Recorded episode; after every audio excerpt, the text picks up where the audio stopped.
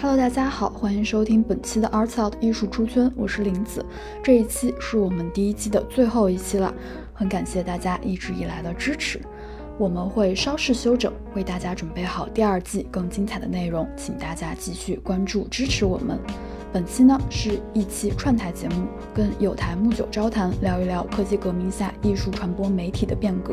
如果你在听节目的过程中有任何启发和思考，可以用 Flomo 记录下来。那这一期有两个福利要送给大家，一个是我们的老朋友 Flomo 赞助的 Flomo 年度会员，另一个是白噪音 App 潮汐的月会员。那如果你喜欢我们的节目呢，欢迎分享给身边的朋友，也欢迎加入我们的听众群一起讨论。好了，那让我们开始我们今天的节目吧。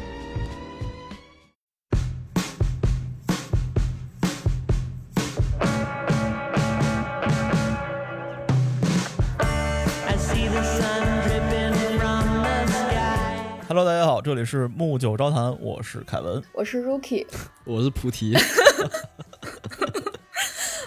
Rookie 又变性了，又去泰国了，对吧？Rookie 经常变性，没有了。Hello，大家好，我是 a r t l 艺术出圈的主播林子，然后今天我们又来一期的串台系列。哎，对，我们花了一个月时间，其实也没一个月一个星期时间吧。给我们的两个台的串台想了一个名字，对吧？很大众化的一个名字，但我觉得特别符合我们现在的一个状态，对吧？我们的名字叫做北美圆桌。对的，就是锵锵几人行是吧？这个节目已经被禁播很久了，对吧？啊，是禁播吗？我我一直以为只是不播了而已，也是各方面原因吧，这个我也不懂。然后后来他做了圆桌派嘛，我们三个本身是这个呃窦文涛老师还有道长啊，我们的。粉丝，他们也是我们做播客的一个 inspiration，也是我们的一个动力，嗯，所以我们也想效仿他们的这个脚步吧，斗胆，对吧？做了一个北美圆桌子，所以还希望大家能喜欢。对的，我们还是会讨论艺术跟商业结合的话题。那么我们今天的话题呢，就是来聊一聊科技革命下艺术传播媒介的变革。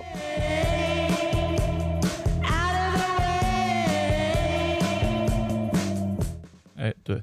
呃，大家都知道嘛，最近呃有很多特别火的一些软件，呃，包括一些呃产品，比如说我们的播客，对吧？就在疫情期间火了一下，也有什么新的产品出来，比如小宇宙、皮艇啊，对吧？同时我们有一个现在不能再用的一个软件叫聊斋，对吧？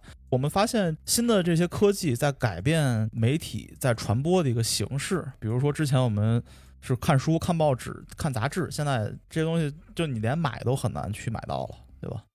对的，我记得可能大概就是十年前吧。然后当时大家的认知方式，或者说我们获取信息的一个方式，就可能还是从这种纸质的一些书籍、杂志。但是现在的话，可能所有东西都已经开始变到了无纸化，这也是科技带来的一个变革和影响吧。哎，我们从历史开始说起，对吧？哎，人类最早的传播媒介是什么呢？其实这个问题的答案是吧？我们不知道啊，因为。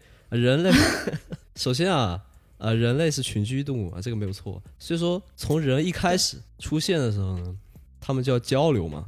如果是从生物学上来说，这个古代这个智人啊，智慧的智，就是咱们的祖先嘛。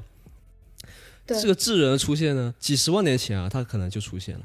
但是我们呃所认知内啊，最早的这个文明的产生就是苏美文明嘛。却是几千年前的事情，那中间隔了几十万年，对，就这个中间隔了几十万年呢，对吧？所以说中间隔了几十万年呢，它并不是没有交流，而是这些交流呢没有存下来，而直到苏美文明的时候呢，有了楔形文字，是吧？刻在石板上，哎，才得以留存嘛。对，所以也也有可能是人变得越来越傻了，对吧？因为之前智人可能是通过脑电波交流。现在我们慢慢的丧失了这个能力，所以必须得记录在一个呃一个媒介下才能被交流。当然这是我的脑洞，这个可能是《三体》看的多了，是吧？假设啊，就是人类的这个大致的生理结构没有变化，那人类只有五感，对吧？而五感中呢，只有两个感觉能够精准的实现长距离的传播的，也就是视觉和听觉，对吧？其他的感觉。呃，你看嗅觉和味觉，呃，不太准确嘛。呃，人的鼻子没有狗的鼻子灵，对吧？触觉呢？触觉你得碰到对方，哎，才有产生触觉。所以说不能远距离的传播，呃，也不能留存下来。嗯，所以说，呃，人类最后的这个信息的传播与留存呢，就确定在大概三个方向上，一个是文字，对吧？一个是图像，啊，还有是声音。当然，现在还有视频，视频其实是相当于前面三个的一个组合嘛。结合对，哎对，其实我觉得触觉在不远的将来，我觉得也能达到一个远距离传播，因为其实现在你看我们在 VR 对在做很多 VR 或者 AR，augmented reality 就是叫什么增强现实，能通过 VR 技术去传感嘛？这我觉得在不远的将来一定是可以可以实现的。说到这里呢，我想想到一个问题，对吧？其实这些所谓的文字也好啊，那个书画也好，但其实一开始呢。都是掌握在少数人的手中啊！就比如说，一开始会写字的人就那么几个，就他们掌握了个信息的权利，从而让他们形成了一种阶级嘛。其实阶级的形成呢，有信息不对等的一份功劳嘛。但是呢，随着这个文明的发展，对吧？随着时间的流程啊，越来越多人就能接触到这些啊这个。文字也好，书画也好，啊，一开始我们的电脑是吧，也是少数人能控制的，但是现在人人一部手机是吧？好了，我们说了这么多历史，我们可以开始今天的节目啊。其实我们说历史的这个顺序呢，也差不多是我们今天整个节目的一个大致的顺序啊。首先是传统行业啊，静态的这种媒介变化，对吧？从一开始的这个杂志、小说这种文字叙述，对吧？到后来音乐创作啊、摄影，就到了也图像和声音这方面。然后呢，我们后半部分会说一下，主要说一下新兴行业，那就是视频以及我们的老本行是吧？博客行业。哎，对，咱咱们先从这个呃传统媒介开始说起吧。传播最最广泛的一个媒介，现在来说的话还是文字，对吧？不管说是你的视视频或者是音频再方便，你再创新，那其实它传播是有成本的，它这个成本一定是比文字要高的。文字从最简单的一个方法，我们发微信，这就是一个 传播形式，然后有很多的微信号，其实在在不停的推送。但是从以前来讲的话，更多的我们是看报纸或者是看书和杂志。对，其实报纸。以及书籍，还有包括杂志的话，它其实也像刚刚我们前面提到的那样，它是由一个所谓专业团队或者专业的出版社去进行出版这么一个形式。但它对于我们来说，不是说是人人都可以去发表自己的观点这样的一个状态吧。但是现在的话呢，我们通过互联网这样的一个形式，由之前的杂志、书籍还有报纸这样一个形式，变成了。微信公众号，早期的新浪的博客，然后还有包括后面的新浪微博，很多小伙伴喜欢看的，比如说像网络小说呀，还有就是今日头条，呃，对，今日头条，这是都是一些比较新的这样文字的一个传输形式。对，其实你要说之前也不是没有好处，对吧？我记得我看过这个，呃，马未都先生他有一个观点，他之前是一个编辑，出版社编辑，对吧？这个编辑当时是很吃香的一个行业，因为作品能不能被出版或者能不能被被推广，都是编辑一句话的事儿。如果是你是一个杂志社或者是一个出版社的总编辑，那你的权力是非常大的。当然，我们对这个编辑的培养或者是对编辑的选择也是非常非常重视的。我们需要一个呃文化素养，包括他的商业嗅觉都非常好的一个呃编辑，他能摸清楚大家喜欢看什么。同时，他也能替大家把把关，对吧？什么东西值得被推广，什么东西值得被出版？所以，如果有一个这个文化素养特别高的人来帮你筛选内容的话，那我们至少有理由相信，这个被发放到市场上面的内容不会特别差。它的底线是比较高的，它的 upper limit，它的天花板有多高，我我们不知道。对。不过，就是现在所谓互联网的这种传播形式，虽然就是每一个人都有可以去成为不论是作家呀，还是说其他的创作者这样的一个表达形式，但是我们也可以根据就这种创作者他所创作或者表达的内容，然后他去定位他的用户群体是什么样子的，所以可能感觉上它也是一个圈层或者说一个分区这样的一个变迁的一个状态吧。确实，这个其实是一个 segregation，对吧？这英文名叫 segregation，就是一个分层的感觉，对吧？其实现在很多美国或者加拿大很多这个社会问题都会说说到，哎，这是一个什么社会的 segregation，对吧？你们富人都小孩在上什么贵族学校，穷人的小孩就在上一些比较烂的学校，对吧？或者是住也，你们富人住在富人区，穷人住在穷人区。对吧？那现现在其实，在网络这个媒体传播行业，我也观察到了这个分裂感。那我只接受在我这个圈层最受欢迎的一些内容，那也会有对应的，在我这个圈层比较受人追捧的这种 KOL 来给我推送这些内容，那我就相当于就待在这个圈子里面了。这它虽然是一个舒适圈，但它好不好呢？对吧？可能一开始进去的时候确实很好，但是时间久了不一定是一个好事情。对，其实它可能加强这种所谓的圈层冲突，然后包括形形成所谓就之前有一个很火的词叫信息茧房嘛，就是你只能看到你这个圈层里面的信息，其实你看不到你圈层之外的这些信息，因为你压根儿不关注，而且你形成的信息茧房，它会不断的给你推送，不断给你推出，就是你这个圈层内或者你感兴趣这个圈层的信息，所以这也是它可能一个痛点或者问题吧。对于大部分人来说，写作的门槛是很高的。它在所有的媒介里面，它是最不直接的一种，因为文字本身你到脑子里是要经过经过一系列的转化，对吧？或者说，比如说文字本身呢，它还有更深层的含义，你要自己去品嘛，也导致了它呃没有视频行业对吧那么赚钱啊。但是呢，我觉得文字就是写作未来啊，还是呃不会被取取代，因为文字本身有一个非常强的功能性，就是它非常的精准。它可以用最小的篇幅，是吧，来形容最大的信息量，就好像呃历史上遗留下来的一般都是石碑啊、文本啊这些东西，并不是因为他们不画画，而是在资源有限的情况下呢，呃，比如说我就这么大一块石板，我我用文字去记住它，我能记录最多的信息。哎，对，其实从一个创作的角度来讲的话，或者说从个人创作的角度来讲，我觉得。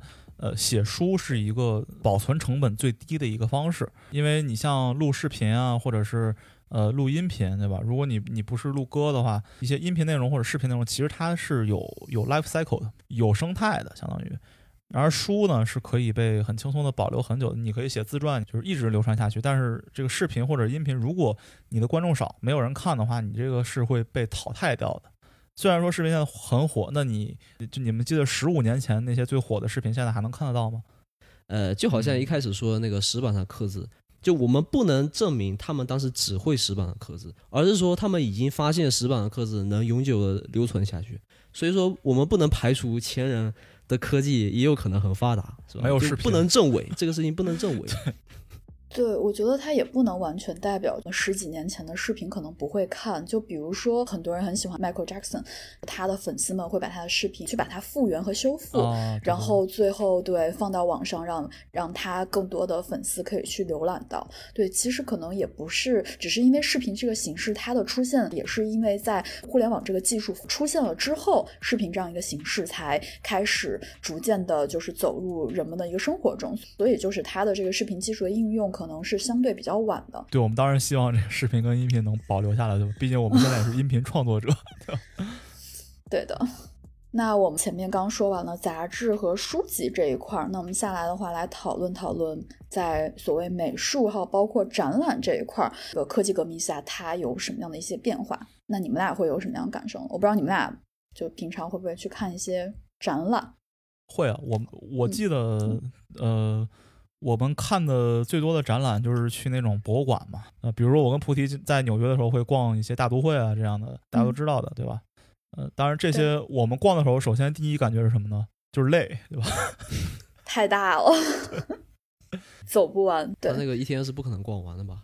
就如果你是要每一件藏品都要很认真的去看、去研究它的历史背景的话，其实是一天是绝对逛不完。那估计你要是真的件都研究历史，那估计一年都弄不完这事儿。你要说历史，就我自从知道那个蒙娜丽莎曾经失窃过以后，我就有点上头了。每看到一幅画，这幅画到底是不是真的假的？对，所以其实艺术它就是，或者说每一件艺术品背后，它其实有很多。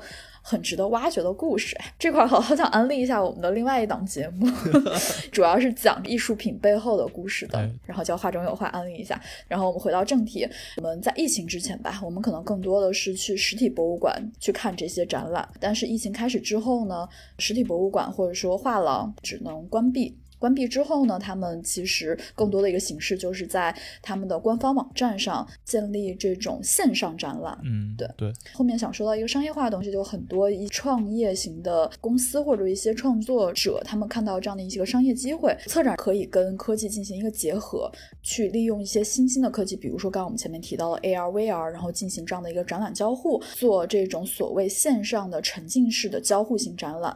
对，然后因为我有一个朋友，他们就是在做这样一个网站，然后去年当时也跟他们一块儿合作了一个展览，然后当时他们相当于去建造了一个虚拟的展厅，然后将我们的展览。搬到了这样的一个虚拟展厅进行展出，当时觉得这样的一个场景或者说这样的一个设想还是蛮酷的。然后我觉得之后的话应该会有一个更好的发展，但它可能有一个弊端，就是它没有在线下看到那一幅真实画作的那种震撼感吧。对，其实我觉得看这个真实画作，它为什么能变得这么火、这么流行？为什么它有这么大的名气？或者说为什么这么多的富人会真的去想要那一幅真的画作？因为我小时候看了很多那种书，我小我小时候学过几年画画，虽然画的不好，后来放弃了。还后我记得后来老师跟我妈说，你学的是什么画？素描还是油画还是什么？我学了很久，我学了四五年大概，然后就是从呃素描到水彩，然后到油画，就、哦就一路学下来，的吧然后后来我妈跟我说，你这个小孩儿，我觉得他挺适合学那个数理化的，对吧？我觉得他特别适合学 学数学，要不就先别学画画了吧。然后我就不学了，对吧？虽然就是画的不好，但是我还是比较喜欢这个呃美术这方面。然后我小时候会买很多那种画册，特别厚、特别重的那种画册，对吧？上面有什么梵高呀、莫奈呀，各种各样的呃流派我都会看。但是我就觉得，哎，为什么能他们能火呢？或者为什么他们的画就画成这样，也也就看起来，我当时比较傻，我看起来也就比我强一点，对吧？我因为我们画室有很多那种大神，画一棵树就真的像一棵树一样，对吧？为什么就他们的画不行呢？对我就不理解。然后直到后来我去看美术馆，去看了这个原作之后，我才会感受到，哦，这个其实他在传递一种情感在里面。只有原作的这种这种真实的情感，它才给我特别强烈的这个情感冲击，我才觉得，哦，原来是这就是为什么人家能留下来。我后来才搞懂这个问题。其实我觉得现在的新的科技虽然不能完全还原那种这个原作的这个冲击感，但是它可能可以复制一些我们理解的它对我们的冲击感，就肯定会比画册上面的那些画要冲击感来得好，就来得强。因为我之前看了一部电影，叫做《挚爱梵高：星空之谜》，这是二零一七年拍的一个片子，然后这个电影的英文名叫《Loving Vincent》，就是挚爱梵高嘛。好像听过。对这个电影当时还挺小众的，我在在一个特别小众的电影院才找到它上映，对吧？然后它是很多的画家把梵高这一生，包括他最后的死亡啊，最后他这个得了抑郁症，切到自己耳朵，他最后是被谋杀还是自杀，对吧？故事给拍了下来，然后其中他在什么情况下，以什么样的心态做了一幅什么样的画，就是很多画家把这个东西给还原出来了。所以就相当于我看这个电影的时候，我才真正搞懂哦，原来梵高是这样的心态下画的这样一幅画。他这个给我的冲击，跟我看到那幅画其实是不太一样的。我就相当于更设身处境的会理解这幅画后面的一些一些含义，对吧？就他给了我一些 context，他让我呃真正的去理解了这个这个故事线索。所以在我这儿来说的话，我觉得虽然这些科技或者这些新兴的这些表现形式不一定能完全还原原作给我们的冲击，不一定能还原我们在美术馆里看到这幅画的时候那种感觉，但是它可能会给我们另外一种更强烈的感觉，就它有可能是更强烈的一种感觉，对吧？所以我觉得还是非常看好这个 这个新型的传播形式。对，其实那个玲子的画中有画，对吧？这个节目也是相当于一个新型的一个传播形式，对吧？因为你的这个是用音频的一个节目去做一个美术类的主题，其实在我这儿看来的话，感觉就像是因为美术是一个二维的一个一个形式，它是一个平面的一个画作，那你音频相当于给它多加了一个维度，就通过声音的方式去表现这幅画中其他的一些艺术性的探索，对吧？所以我觉得还是还是挺好的。谢谢硬广凯文的安利。说到美术对吧？我们接下来呢可以从美术呢就转移到另外一个话题上，对吧？就是美学的另外一种表现形式嘛，那就是时尚。对，我们来讲一下时尚这一块儿。对，时尚其实它跟人的一个结合可能会更紧密一些吧。之前的话有所谓四大时装周，就是巴黎时装周、米兰时装周、伦敦时装周、纽约时装周。前年开始吧，上海加入到这个时装周里面，多了一个上海时装周这样子。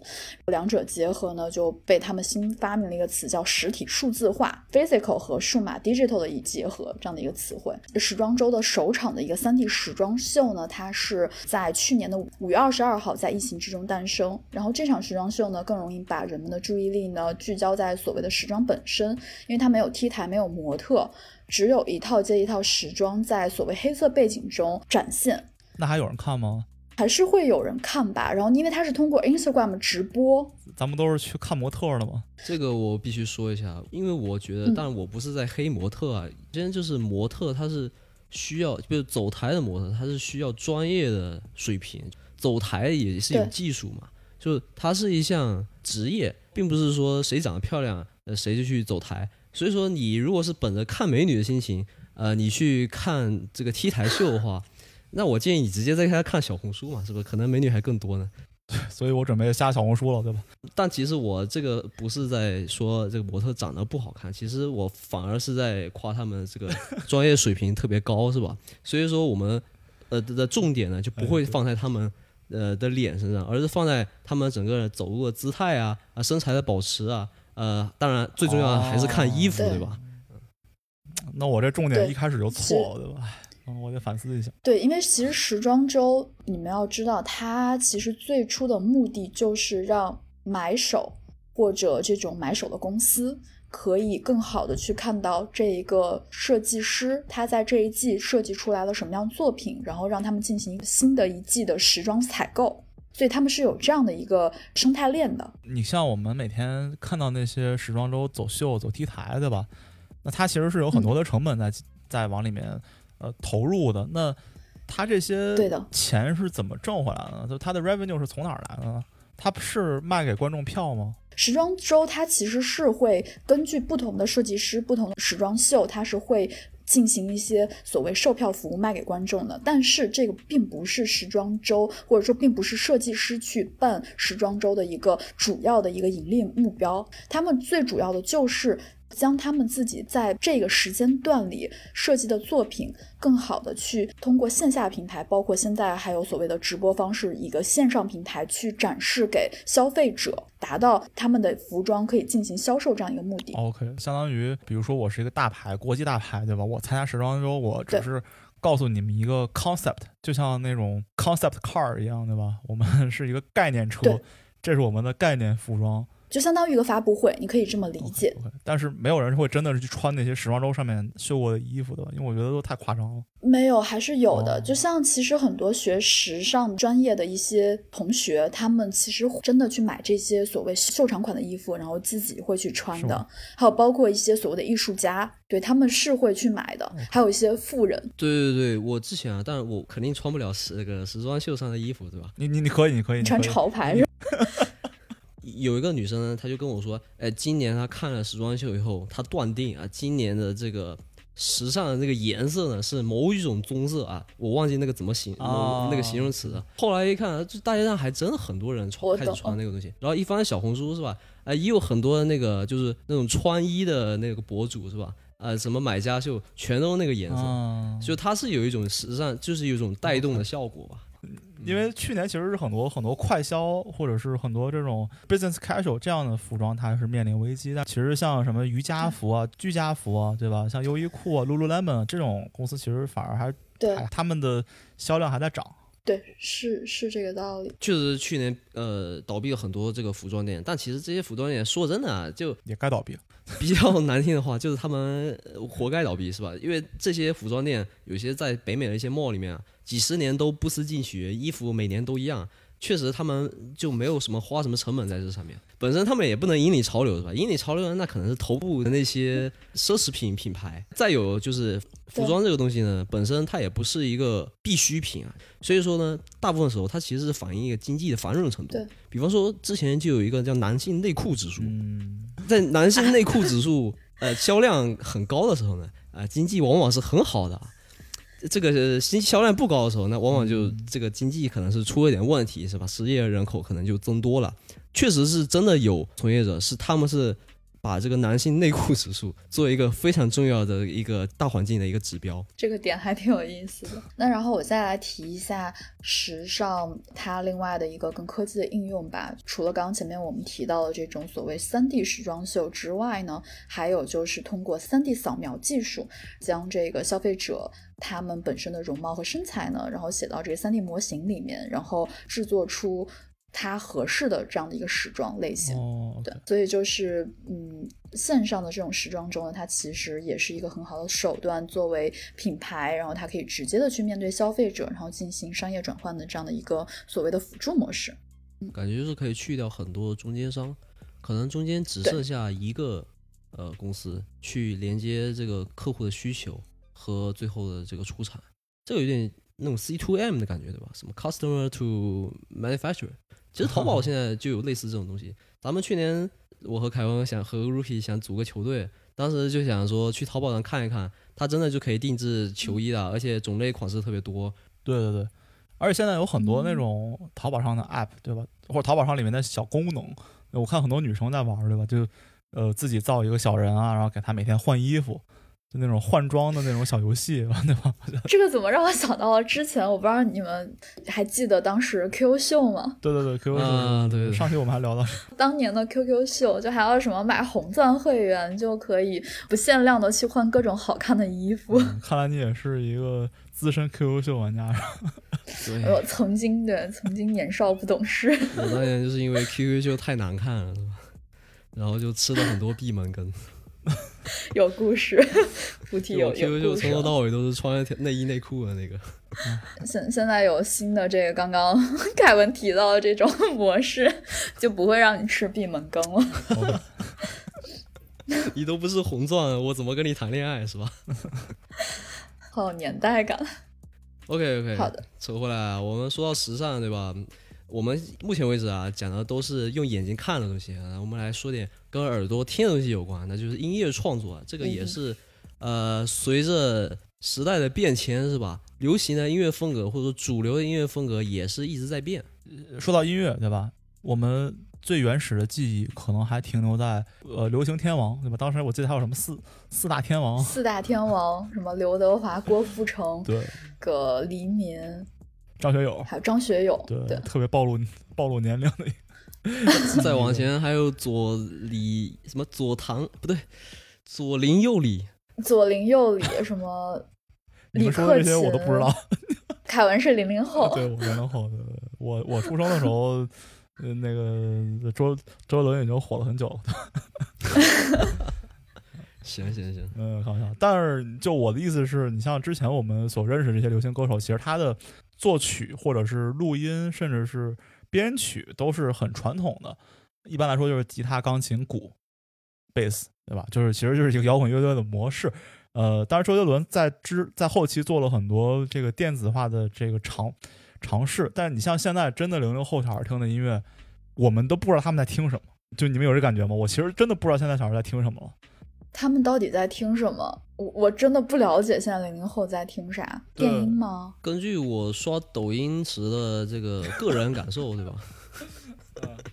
我是一个什么 APP 都会刷一下的人但我刷抖音也刷不多，是吧？感觉遇到更多的都是那种只有非常 hooky 的几句副歌的那种歌是出现频率最多的，比如说什么呃鱼和飞鸟，就是很流行，最近很流哦行哦，那个我还会唱呢，对那个？是去年还挺流行的。嗯，对，就是我，你们不觉得抖音上它的流行歌曲很像可能十几年之前流行的那种网络歌曲，他们的套路其实基本是一样的吗？对，是一个套路。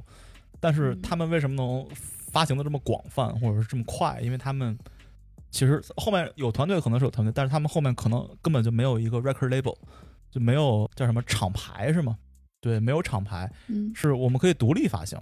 这个形式会滋生出来另外一种音乐形式，就是电子乐，对吧？你像现在很多人会听什么 Travis Scott，呃，这种叫什么 trap，什么 trap house、deep house 这种呃小众的这种音乐类型，在年轻人当中其实非常火的，对吧？那这些他们会运用到大量的电子产品来去制作这些声音，就不是乐器本身能发出的声音，或者他们会经过很多的这种 auto tune 啊，就是这种呃电子的这种转转化，才才能制作出来这种声音，对吧？那这样的话，它如果能电子制制作，包括通过电子来发行的话，那这种电子乐。它其实是一个非常非常独立音乐类型，那也会推广的好的话，那现在你看，现在零零后可能会听一些很多我们根本都不没听过或者没听过名字的这些这些电子乐，对吧？如果你说科技本身的话，就是电子乐能用电脑做出来的声音，这个事情很早很早以前，大概我出生的那会儿，九零后啊，资深九零后，我出生的那会儿。就已经有很多的大牌摇滚明星开始尝试电子乐了，比如说伍佰。这里强烈推荐一首他一首歌叫《树枝姑娘》啊，是一首闽南语歌，呃，里面有大量的这种电子乐，这绝对不是摇滚乐，因为摇滚乐三大件嘛，就鼓、贝斯、吉他，呃，里面有些声音呢，绝对不是这三个乐器能发出的声音，是吧？然后为什么到后来才流行这个问题，其实我也想不通。对，但但是其实这个从这个电子或者是科技对它推动更大的一方面，可能对，就像菩提说的，之前我们有很多的电子乐，包括什么张震岳之前也尝试过很多电子乐，很多失败的尝试，对吧？呃，其实我听起来还好，就呃，它推动的其实最大的形式是这个分这个分发模式，对吧？那之前什么我五百张震岳，他虽然做了电子乐，它还是通过厂牌来给它做分发，还是要制作成唱片，然后把唱片放在唱片店去卖，然后最后你还是买到一张 CD 放在车里听，对吧？那现在来说的话，大家经常会用到一些这个 individual distributor 的一些服务，比如说 Bandcamp，对吧？之前我们也讲过，你所需要做的唯一的一件事情就是去这个每个国家有自己的这个版权登记服务，你去登记一个版权，你去买一个这个自己的 license，你去你去申请一个 license，这样的话，你就可以通过各种各样的这种电子的这种 distributor 分分发商去分发你的音乐。这也就是为什么很多这种小众啊，或者很多。音乐音乐突然就火了，然后我们根本都不知道它是什么时候或者为什么火，对吧？我们来说摄影这一块儿。其实摄影的话，我觉得一个变革的话，就是也是从实体或者说从线下到线上吧。呃，是首首先就是当时感觉之前的摄影师成名很难，就像我们可能知道的一些摄影大师，他可能本身是通过。非常具有体系，或者说他们是某一个学校的摄影系毕业。然后当时摄影师他的作品的发行方式就是通过出这个摄影集或者办线下摄影展，然后让更多的人了解到、知道他的作品。通过当下互联网的这样的一个时代的一个变化呢，现在的情况就是人人都可以成为摄影师。我们有不同的一些摄影的平台，比如说 Instagram，然后有什么 Five Hundred PX 这样的一些摄影平台，然后可以去展现自己的作品。但一个弊端吧，就是现在我们通过这样的一个平台去展现自己，很难去。有一个成体系的作品形式去展现，它可能是更加碎片化的。然后它的一个优势呢，就是它其实降低了摄影门槛，就你不需要一定是摄影专业毕业的，然后经过所谓体系化的这种摄影培训，只要是你有一定审美，然后你懂一些摄影的这几个器材的应用，你就可以去拍出。好看的作品，然后你你拍出来这个作品呢，它具有所谓普世的这一种优质审美，自然就会还是会有很多人关注到你的，以及可以去参加一些线上的一些摄影展，然后让更多的人了解到你的作品。再提一嘴变现，这样很多摄影网站他们有这个所谓 commercial license 的这样的一个选项，摄影师可以通过多次出售自己的照片得到所谓的一个金钱的一个回馈。对，其实我觉得摄影器材是不是也算其中的一个载体？算的，所以我想，我刚前面不是提到，就是感觉摄影，呃，摄影器材它的一个优化，然后其实也是让摄影门槛变得更低了。之前的话，大家会用胶片机嘛，后来等数码相机出现，尤其现在的整个的数码相机，它可能会有更多智能化、数字化的一些功能，你可能只需要去把构图掌握好，你就可以拍出很好看的照片了。甚至还有包括我们的手机，它也是一个很好的摄影工具。对，因为其实当时的胶片机，现在我们在说有一种胶片感，对吧？有一种胶片的质感。其实为什么当时需要很很 rigorous 或者是很严格的对美学、对摄影的一个专业培训，你才能变为摄影师呢？可能是不是因为，就是因为当时特别好的器材是比较难得、比较珍贵的，就是不是所有人都有 access 去这种最专业的器材的，所以我们要确保摸这些器材的人一定是受过训练，这样的话他才能得到最好的这个呃利用率，对吧？那现在来说的话，你像我们在美在美国、加拿大，你花差不多一千到两千美元，已经能买到一套就是质量非常好的一个数码相机了，对吧？就是它跟专业的差距有那么大吗？没有那么大，对吧？你构图构的话好的话，完全可以拍出大片的。主要烧钱在镜头上。对对对，烧钱在镜头上，就是说，嗯对，不拍人像，或者是不拍什么婚礼啊这种，就是或者街拍，扫个街，对吧？没有，其实其实还是我觉得就是很多人呃很多所谓摄影爱好者他们的一个进阶方式，其实确实都是靠镜头去进阶，其实不局限于他们拍摄的类型。比如说某种焦段，他们觉得拍的差不多了，然后就会再去呃尝试另外一个焦段的另外一个焦段，然后进行一些拍摄的训练。但我的意思就是说，呃，现在的这个就相当于我们的科技进程已经达到了一种嗯给普通爱好者非常好的一个平台，对吧？就你花一点点嗯钱就能买到之前，比如说呃十年前要花很多钱才能达到的一个效果。最直观的一点上来说，当然我知道很多摄影师对像素是是嗤之以鼻的，对吧？说其实八百万像素已经有四 K 效果了，你为什么还要那么高像素？但我们就从这个数数据上来说的话，其实现在，嗯、你拿买买一个三千万像素、四千万像素的一个一个 body 是其实是一个很便宜的事情，不就不就就不再是那么的遥不可及。很多年前，呃，所谓的这种摄影爱好者会喜欢数毛，对吧？给动物拍毛，然后去数数它的毛，就是来证明自己的像素高。现在已经很少人会这么干了，因为就大家都有这么高的像素了，对所以这也相当于降低了一个门槛。同时呢，对这个门槛降低之后 会带来什么效果呢？就是都觉得自己挺专业的，对吧？而且都会去推广自己的照片。那真正这些被呃受过专业训练的这些人，他们他们的这些技能可能会被慢慢的，就是被埋没掉，或者是大家的审美会被被这个平均这个均线会被拉低一点点，会吗？你觉得？我不不太清楚。其实我觉得倒是不会的，就是审美这一块儿，我觉得是不会说所谓被拉低的，只是说整个的摄影门槛的一个降低，会使摄影这个行业变得更激烈、更内卷啊一些。，对对对对。所以就是说，学摄影专业出来的人，他们可能未必跟没有经过这个摄影专业培训的人比他们更有优势。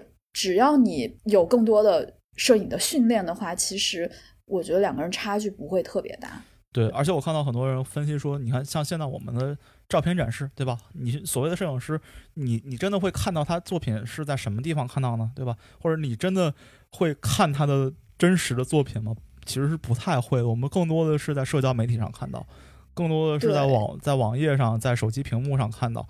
那手机屏幕展示的这个照片，尤其是竖屏这些 A P P，我们展示的照片可能也就两到三寸。其实很多你尤其像风光嗯比较进阶的这种人像，可能是它放大到一个就是打印效果才能看出来真正的差距在哪。打印出来钉在墙上，你就能发现哦，这个是专业的，这个可能是业余一点。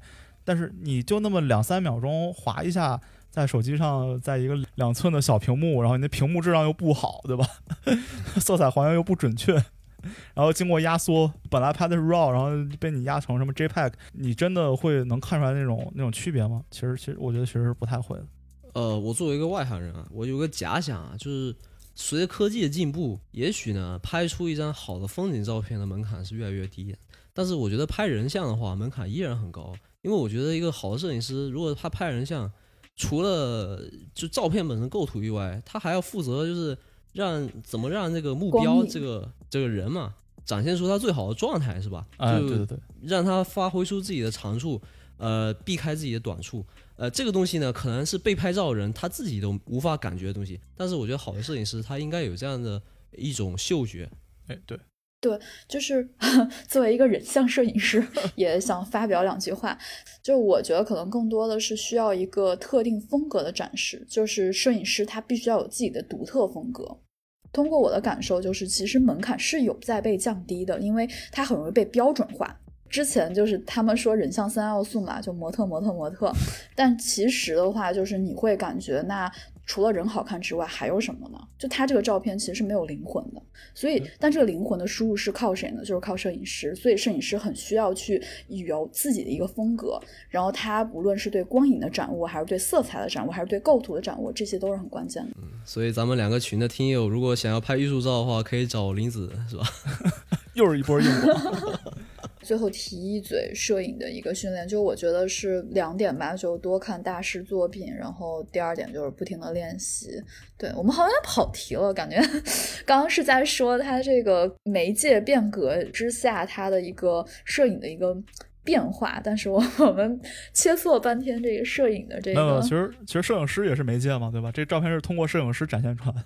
但摄影师毕竟没有变成 AI，哎，这样说到就是，其实 AI 拍照会有这样的一个情况，就是据说新闻记者或者说战地记者，他有可能之后，比如说 AI 去替代，对对对，对，完全可以用什么无人机什么的当什么战地记者嘛，对吧？干嘛要真的发记者去呢？那好，那那下来的话，我们再聊一下戏剧的一个变化。戏剧的话，就是我们像我们最广泛知道的百老汇。嗯，也是在去年疫情推动之下吧，然后百老汇的戏剧它也是由线下变到了线上，然后它是像呃 Disney Plus 他们跟这个百老汇有一些所谓的商业合作，然后他们将百老汇的这个百老汇最火的一部剧就是那个汉汉密尔顿，把汉密尔顿由线下转到了线上，然后在那个迪士尼的他们的这个流媒体平台上进行了播放。然后下的话就是再提一嘴的话就是这个所谓。呃，之前戏剧还有后面的一个表现形式就是 physical 的这种进入式戏剧，然后往后的话，因为科技的一个发展，它可能会跟 VR、AR 进行一些有效的结合，变成了这种所谓具有未来感的这种虚拟化的进入式的这种戏剧体验。对，这是我想说的，在戏剧这一块。哎，对我们两个没有看过戏剧的人，就没什么意见好发表。哎。你们没有看过百老汇吗？或者看过任何？其实对国内戏剧也很多啊，就比如说像什么孟京辉啊这些。OK，对，因为我小时候小时候的梦想其实是去演戏演，那当时演戏就是想从戏剧开始演，是吧？其实话剧是最难的，我觉得。对，我就上台过一次，演了一棵树嘛，然后就没有再演了。这么白的树是吗？什么树？白桦？这么白的树？白桦林？白桦林？一棵小白杨。Anyway，我觉得戏剧就是它能更比这个视频更进入式的点是在于它不能 NG 也不能切镜头啊，所以它的难度系数是很大的，而且它不能有没有演好要重新拍。其实你说像影视作品的话，你中间可能会可以失误无数次，但话剧这种东西它就是一次过的，所以它其实对于演员的这种功底、演戏功底要求是非常高的。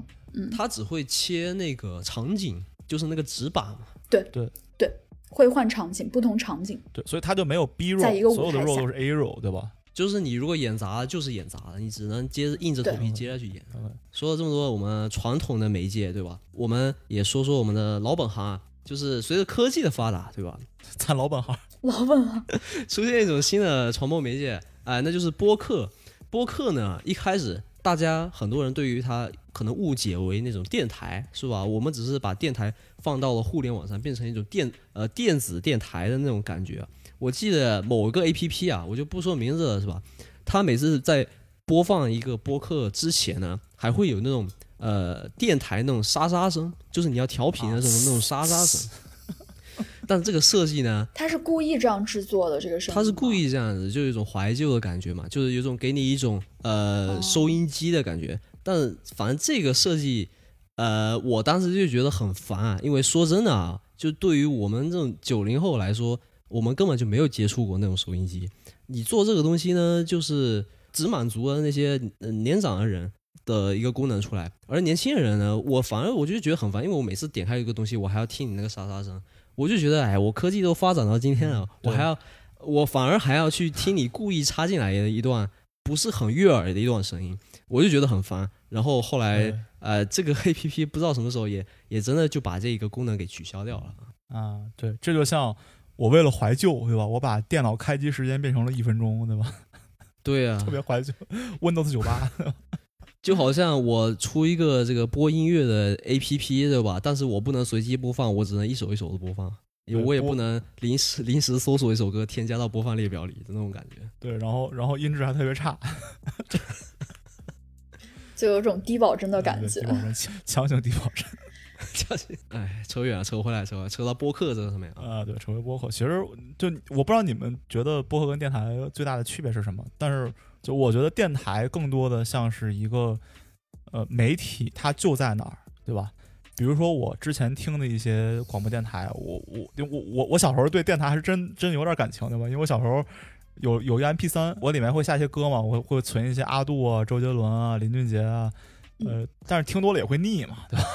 不想一直听，然后我还是需要陪伴的，我就会去去找一个呃，我们当时那个石家庄本地的一个音乐电台叫一零六点七，这个数字它就在那儿，我知道我什么时候打开，不知道是会放什么节目，但是这个台一定在那儿，它的风格一定会就在那儿，对吧？它对于我来说是一个就跟电视频道一样的一个东西。播客对对对于我的一个印象，或者我觉得播客应该是什么样的？它应该是记录我们当下的一个 idea，把它封装成一个小的一个 piece，然后发发放到网络上，就像一个视频一样，对吧？它不一定是一个连续性的，我可以嗯做不同风格，或者我我我不一定永远都在，但当我发的时候，我是把自己的一个想法封装成一段音频发发到网络上，大家都能听，这是我对播客的一个理解。对，说到电台的话，其实对我我也是以前中学时期吧，然后对电台就听的也是很多。当时有两档特别喜欢听的节目，然后一档是就是推动漫音乐的，因为之前是很二次元的，然后另外一档的话就是。也是是当时里面是有两个男主播，然后他们就是会经常两个人相互打趣，然后或者讲一些很好玩的梗，然后就听起来很欢乐的那种陪伴型的一个节目。嗯咱们现在做播客的人多多少少可能之前也是受到电台的影响，对，哎，对有一有一个情怀在。对对，确实，不过确实就是我对播客理解的话，也是就是可能首先是一个平台上的就是媒介的一个变化吧，就是由之前可能所谓我们。本来要聊到的这种 PGC 的这种形式，就是它其实可能最初也是由各种广播电台或者当时的一个所谓的一个技术去决定的它的一个平台或者媒介形式。然后，但是现在的话，因为我们有这样的互联网，然后包括有不同的就是所谓的 RSS 的分发平台，然后可以去分发自己的节目，然后又提到又又想又想 call back 前面我们说到的，就是整个的这个创作者的呃，也不能说门槛降低吧，就是我们每一个人都可以成为创作者，去创作自己的内容，然后去进行这样的一个传播，不会去受到所谓的这种官方的这种平台的一个限制。对对对，其实在这个电台流行的时候，对吧？官方它也是会首先会有市场嗅觉，他会去做一些大家都嗯喜欢听、收听率高的节目，对吧？他他们也能看到自己的收听率之类的。对，那所以就当时特别流行的就是深夜情感电台，对吧？这个就是 很多什么，好男人就是我，我就是曾小贤。对对对对对，这种播给什么中年妇女听的？还有另外一种就是男科医院去哦电台。这个电台咨，就他会电台咨询，你知道吗？就打打电话进去，就会有一个这样的这种呃男科医生在那边给你解答问题。就其实这是一个特别好的一个思路，你知道吗？就因为很多人他会羞于去把这这方面的病去跟这个面对面的跟一个医生去讲，因为很没面子，或者出于各种各样的原因嘛。就因为我们这个，我觉得东亚文化就大家都就会比较很含对，比较含蓄，他他不想去真的告诉嗯你，我这个地方不行，对吧？或者不不是不一定不行，就或或者有问题，对吧？呃，所以他然后他把他这个东西发成电波，大家都听到的话，可能有相同遭遇的人，他不用去医院了，他说哦，原来是这样，对吧凯文这个心得可以的。因为我在国内坐出租车，经常听到这样的内容。这样的话，其实说到就是电台和播客的一个差别吧，就是他们的听众和受众其实还是不太一样的。对就说到电台，它可能受众更广泛一些，因为我们前面提到，就是它有不同的一些节目类型，它可能受众，比如说针对于学生、出租车司机，然后完了之后，播客的话，它可能目前当下它针对更多的是这种所谓受过嗯一定教育的这样的一部分群体。嗯，其实也不一定了。我觉得其实它它最多它最大的区别是你如果是 P PGC 的话，那这个 P 是决定我生产什么内容的，对吧？如果是 UGC 的话，那虽然现在来说，我们看过很多科呃播客界的这个行研，呃，它的所谓数据表表明，收听播客的百分之八十受过本科以上的教育，百分之六十什么在在在二线及以上的城城市，对吧？那对吧？这些是我们现在行业的结果，但是它这个原因不一不一定说明这个真的就是呃适用于这些呃只适用于这些人，可能是因为就是在在另外一些板块还没有这样的优出来。这样的这样的 U 出来之后，那可能那些呃，相当于那些这个听众也会慢慢的跟上，对吧？哎，那我就有一个问题啊，因为播客呢一开始是依存那个 RSS 机制，对吧？哎，这个凯文可以来科普一下这个 RSS。说到 RSS 吧，对，就是大家其实就是做播客，其实最大的一个门槛，我觉得可能就是对于它的分分发不是特别了解，对吧？因为它其实还是稍微有一点 technical，因为你像视频，我。找一个平台，对吧？可能是 YouTube，可能是 B 站，可能是西瓜视频啊。我申请作为一个博主认证一下，然后把视频传上去就 OK 了，对吧？他们会帮我去做分发，当然也是在站内的分发，对吧？那播客的问题呢是，就播客一开始我不知道是谁发明的，但是一开始它是在苹果，呃，在苹果的 device 上面有的一个软件，对吧？是苹果公司在在帮忙推这件事情，在一开始的时候，在零七年 iPhone 出来的时候，对吧？那呃。很多没有苹果手机的人，或者是像我之前看到这个东西，我不知道是什么东西，我直接删掉，我觉得它占内存，对吧？就根本就不会去管这样的事情。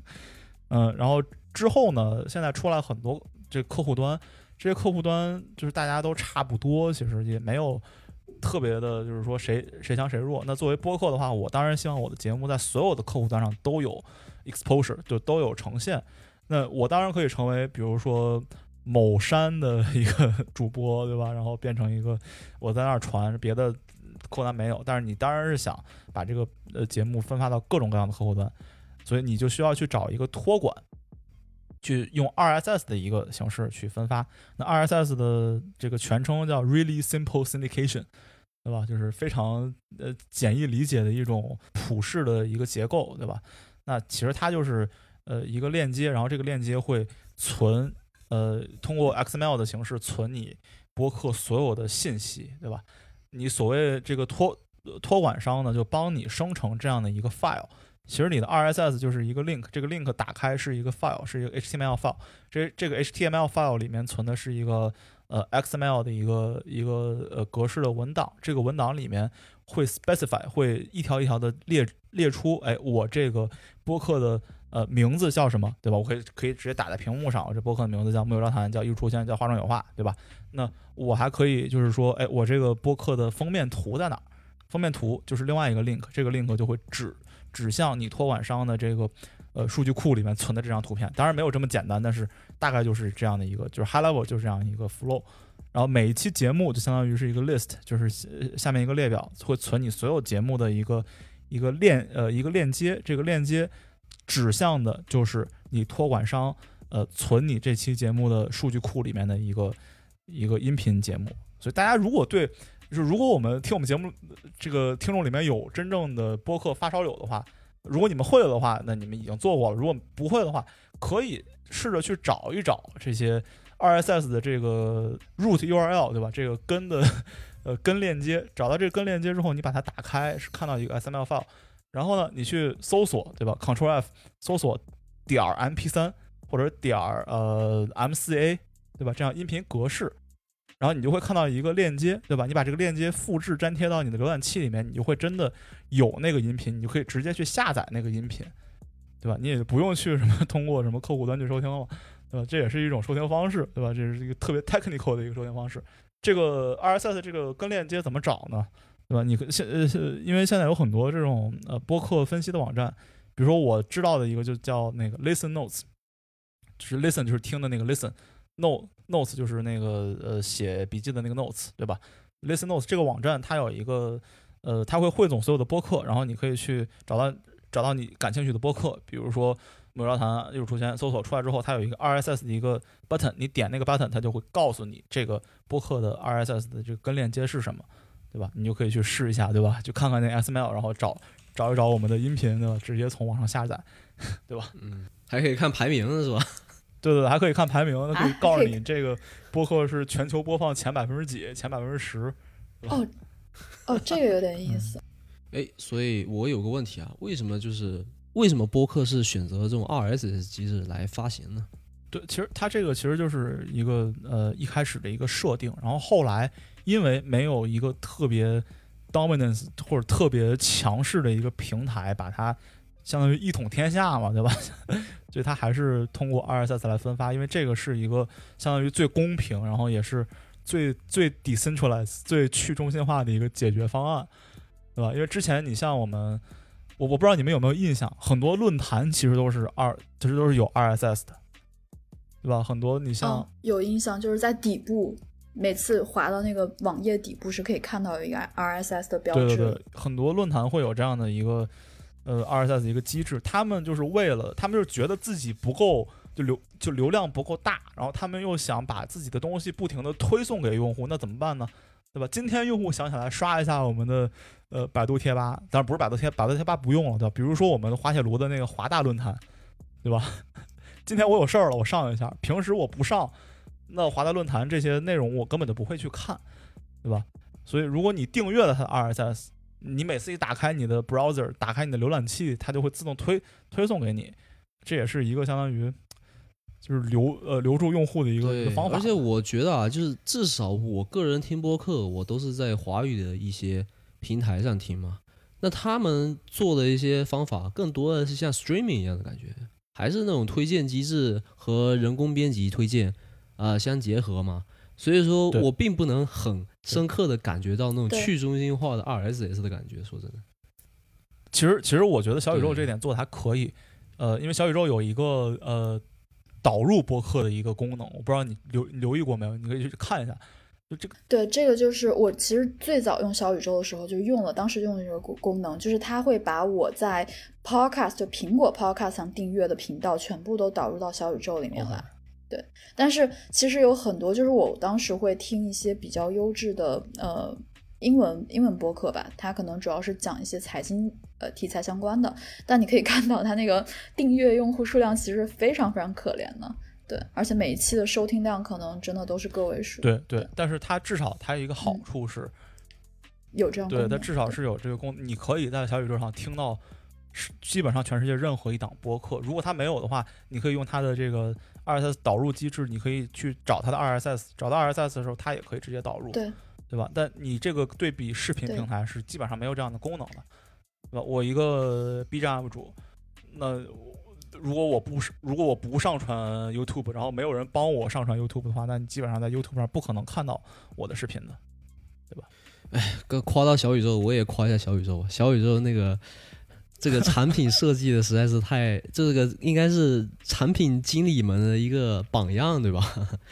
特别我看前一段时间有个产品经理，他做了一个呃非常小众的写作软件，他是直接在视频里面就说，哎，我非常喜欢小宇宙那个邀请码那个页面，所以我直接抄过来，跟小宇宙那个产品经理打了个招呼，就直接抄过来，就是说明在那个圈子里面，小宇宙的这个地位是非常相当高的嘛。对，确实，对的，就小宇宙这个 app 刚出来的时候，然后当时也是有。把这个 app，然后去让国内的一些学呃做产品经理的朋友去看的，然后他们当时都会夸赞说这个产品设计的很不错，就它呃比如说用户体验很好，然后它的设计也很简洁，然后它也是邀请机制的，对，所以就是它还是有很多优点会值得产品经理去学习和称赞的。哎，对，所以小宇宙你说它嗯做的页面简洁，对吧？或者说它克制。或者对比来说的话，它的竞品都特别的臃肿，对吧？或者是特别 overly complicated。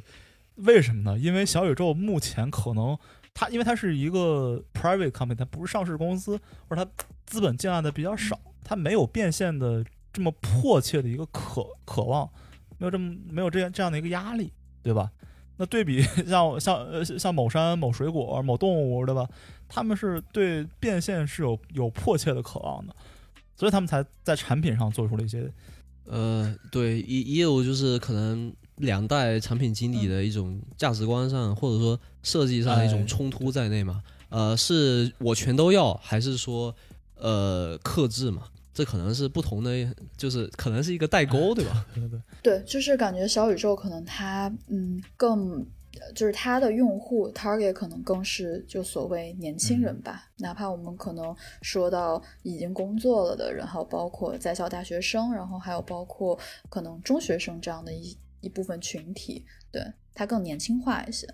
对，年龄以外还有一个是就是性别啊，之之前我看了一个这个行业嘛，就是比如说像呃某某山的男女比例就五五开，对吧？小宇宙呢是三七开啊，七是女性嘛。哦，是吗？但是我们节目后台数据 男女比例是二比一，对吧？男全是男的，所以其实说到这个变现，对吧？小众播客跟这个 UGC 播客跟 PGC 的播客其实也是有区别的，对吧？因为我们相当于是 UGC，而且我们相当于是相对比较独立的播客，啊、然后加上我们也有自己的工作，然后我们收入也还可以，并不指望这个播客来挣钱，就没有那么迫切的希望来挣钱，对吧？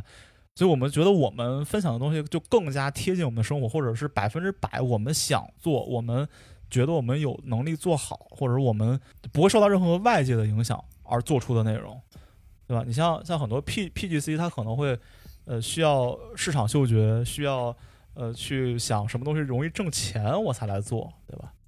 归根到底就是我们还没有被签约嘛，是吧？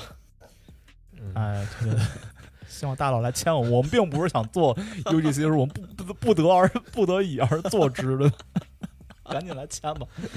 那说到呃播客的这个变现能力嘛，播客的变现呢，其实以口播为主的是吧？或者说，比如说业配啊、呃直接比如说这期节目我就是呃明确表示我是为某厂牌而做啊，甚至比如说我借日坛公园，它是直接比如说他和一个商家合作呢，他会再出一个新新的专辑，就专门做那些节目。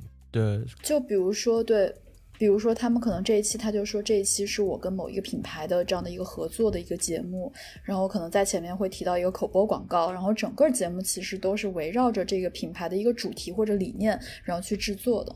对，因为像我上一周吧听了一期随机波动的节目，他们是跟某一个内衣品牌有一个合作，然后他们采访不同的三位女性，然后去传达一个所谓的一个女性的一个理念，但是这个理念其实会跟所谓他们呃。签约的这样的一个呃呃，就是他们合作的这个内衣品牌的理念是非常一致的。这个是一个比较，相当于是在一个新兴的播客行业里面比较传统的一种变现方式，就是哎，我帮你做一期节目，对吧？或者我给你插一个口播，对吧？那其实现在有有另外一种思路，就是说，呃，每一个品牌都应该有自己的播客。比如说我们公司的，我们是一个保险公司，在加拿大一个保险公司，我发现我们公司有好几档播客，是让我特别震惊的一件事情，就是公司会通过播客这个形式来，就不断的呃向向外以及向内强化自己的品牌调性，以及去宣扬自己的呃价值观念。你像现在我观察到的，像前两天还被销售推上首页，我不知道中间有没有利益关系啊？我觉得有可能会有，对吧？这个我我我说不准。你像这个呃这个 Patagonia 这个这个品牌，他做了一期，啊，就是他做了一个自己的专辑，做了一个自己的播客，就是围围绕自己的品牌做这样一个播客，然后被小宇宙推上了首页，然后这样哦，OK，大家就都知道这个品牌有这样一个播客。然后我也知道日坛公园在帮这这些这些企业去做这个播客，因为你虽然 Patagonia 你卖衣服做得很好，对吧？但是你做播客可能是一个小白，一个新手。那像日坛公园这种特别有能力的，或者是特别有经验的播客头部里面的呃一些选手呢，他们会去帮这个品牌去围绕它打造一个专业的品牌播客，对吧？所以如果有有线下品牌或者是这个大厂，对吧？或者小厂都可以有这个需求的话，我们也可以，对吧？帮你做一档播客。还是还是会对，还是希望说有一些所谓的 incentive，然后可以去激励我们创作出更好、更准确、更精准的一些内容吧。嗯，对，行，那咱们这期 聊了非常多的内容，非常久，对吧？感谢听众听到这里，对吧？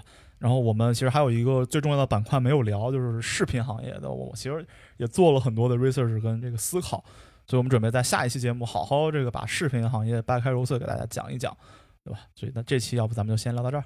对，咱们先聊到这儿吧。然后这也是我们艺术出圈第一季的最后一期，然后也很感谢这个两位主播的这个 鼎力支持。哎，对对对，这也是我们第一季的最后一期。现在目前做到，我从去年大概六月中六月底开始做这档节目，现在做到三十期了。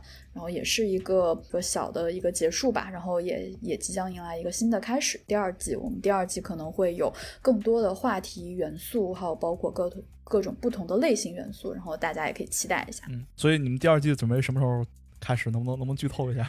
他说，我其实本来想下一周发一个，就是第二季的第零期，然后然后是对第二季做一个所谓的框架性的一个预览。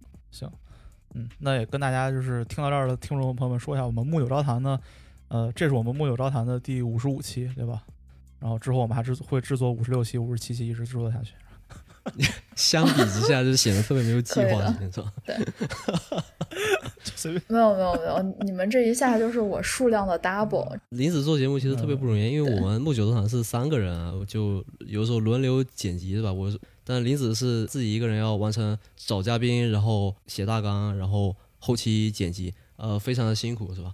呃，而且做的也相当认真。对对对。呃，这里就再一次为我们的有台艺术书院啊打一波 call，对吧？对对对。而且我们其实说实话，剪剪辑的都不想剪，就是要不就是对骂，不行就打一架，对吧？谁谁谁输了谁剪，对吧？是有这个 是有这个可能的，对吧？呃，开玩笑，其实我们都很想剪辑，对吧？但是我们我们人手多嘛，对吧？而且我们可以闲聊，像像玲子肯定会比我们付出更多的努力，我们也是把玲子当做我们的标杆，对吧？就真的是看在眼里，我们也非常感动，对吧？非常感恩，感恩，真的，真的，真的，真的。对，所以也希望玲子的艺术生涯第二季越来越好，我们也之后会有更多的合作，对吧？对，第二季里面还会有我们的串台节目，这个是非常确定的。OK，好的，行，那这期 就先聊到这里，祝艺术学院越来越好，然后跟大家说拜拜，再见。好的，也祝木九招谈越来越好。那我们这期先结束了，大家拜拜。